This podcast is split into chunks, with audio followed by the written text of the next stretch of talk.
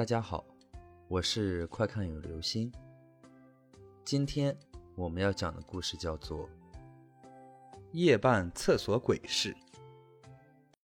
大概在上初中的时候，学校组织我们去城郊的一个实践基地进行劳动。实践劳动这个事情呢，大家都知道，其实就是学校组织我们一帮学生到合作的一个场地里面。进行植树啊、种庄稼，还有一些拓展类的一些活动，旨在引导学生在劳动实践活动中学会健体、学会生活、学会创造，培养学生的劳动观念，养成热爱劳动的良好习惯，提高综合素质和综合能力。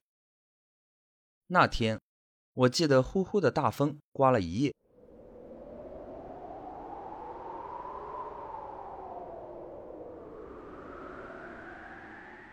晚上的时候，我和同学老王一起去上厕所。这个实践基地比较破旧，设施位置也都安排的不合理。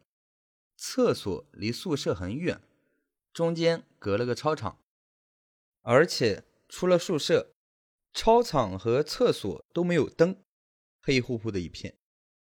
我打着手电筒和老王并排走着，路过操场的时候。被风吹得冷飕飕的，生生的在夏天有了深秋的感觉。我俩出来的时候都只穿着短袖和短裤，没有穿外衣。操场刚走完一半，我感觉冻得受不了了。关键是，那个时候的操场不像现在，有草坪，有塑胶跑道。当年的操场中间是土地，跑道是煤灰。这风将操场上的土都卷起来了，直扑到脸上，往眼睛里、鼻子里钻，一股子土腥味儿，呛得人难受。我想着，反正操场没人，还黑灯瞎火的，不如就在这儿解决一下吧。要不然，还没走到厕所，没让尿憋死，也要冻死。即使没冻死，也会被这漫天的尘土给呛死。当我扭头对老王说：“哎，老王，咱就在这儿解决回去吧，这风也太大了。”老王没回话，低着头，抓着我的胳膊就往前走。我还以为风太大，他没有听到，凑近他的耳朵，刚想再说：“老王，走。”被老王的一个冰冷冷的字给打断了。老王什么情况？搞这么高冷？算了，舍命陪君子吧。虽然我被老王完全不符合他性格的一个声音给弄得有些诧异，但是并没有多想，反正已经走了一半了，干脆就到厕所吧。别万一被逮到随地大小便，通报批评就尴尬了。好不容易顶着风走到了厕所门口。手电灭了，瞬间我们两个被黑暗给淹没了。我吓得叫了一声：“搞什么鬼？”老王，哎，话还没说完，自己猛地被拽了一下，被拉进了厕所。什么情况？老王，你拉我干啥？我不满地问道。这时，身后传来老王的声音：“没事，刚刚太黑。”我怕你摔着，就扶着你点。语气虽然有点冰冷，但确实是老王的声音。我扭过头看去，可是有可能是屋里太黑了，我并没有看到老王。不行，我憋不住了，我先蹲个坑。我正想摸索着去找坑位解决一下肚子的时候，忽然听到不远处响起了一个声音。给我张纸！我去，大哥，你上厕所不带纸也就罢了，还不带灯，吓死个人啊！我看到前面不远处有个蹲着的模糊的人影，以为是其他同学，就朝着声音的方向送过去一张纸。再给我一张纸！那人刚接过纸，又说话了。我又递过去一张，再给我一张纸。我又递过去了一张，再给我一张纸。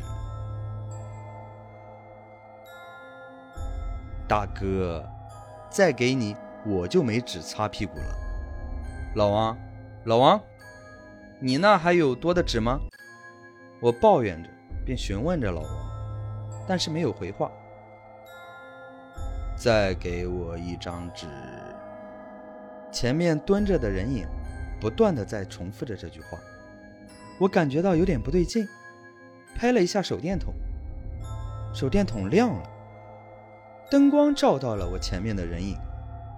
蹲着的人影瞬间清晰了起来，他穿着一身球衣。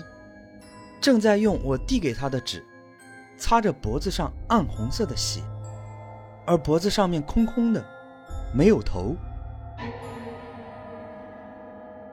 我吓得转身就跑，跑出了厕所的大门，跑向宿舍。刚跑到操场中间，啪的一声，我被一个东西绊倒。我将手电筒照过去。原来是老王倒在了操场的中间，我爬过去拍了拍老王的背，他没有反应，我不敢再停留，爬起来跑向宿舍，拼命地拍打着宿舍的门，可是门没有开，我实在没力气了，晕倒在了宿舍门口。第二天，我被人叫醒了，是老王。老王说。你怎么睡在宿舍门口啊？晚上这么大的风，没冻死你啊？老王，你你你昨天不是死在操场上了吗？我去，你刚醒就揍我，你才死操场上了呢。我昨天吃完饭就上床睡觉，根本就没有出过门，好吧？咱们昨天晚上不是一起上的厕所的吗？上啥厕所啊？那么远，这几天晚上风还这么大。我都是提前解决好了再睡觉的，你在外面冻了一晚上，做梦呢吧？可能是做梦了吧，我叹息的想着，但是手却摸到了口袋里面不多的几张纸。据说这个实践基地解放前是一个刑场。好了，这就是今天的故事。夜半厕所鬼事，晚上上厕所的时候一定要记得开灯哦。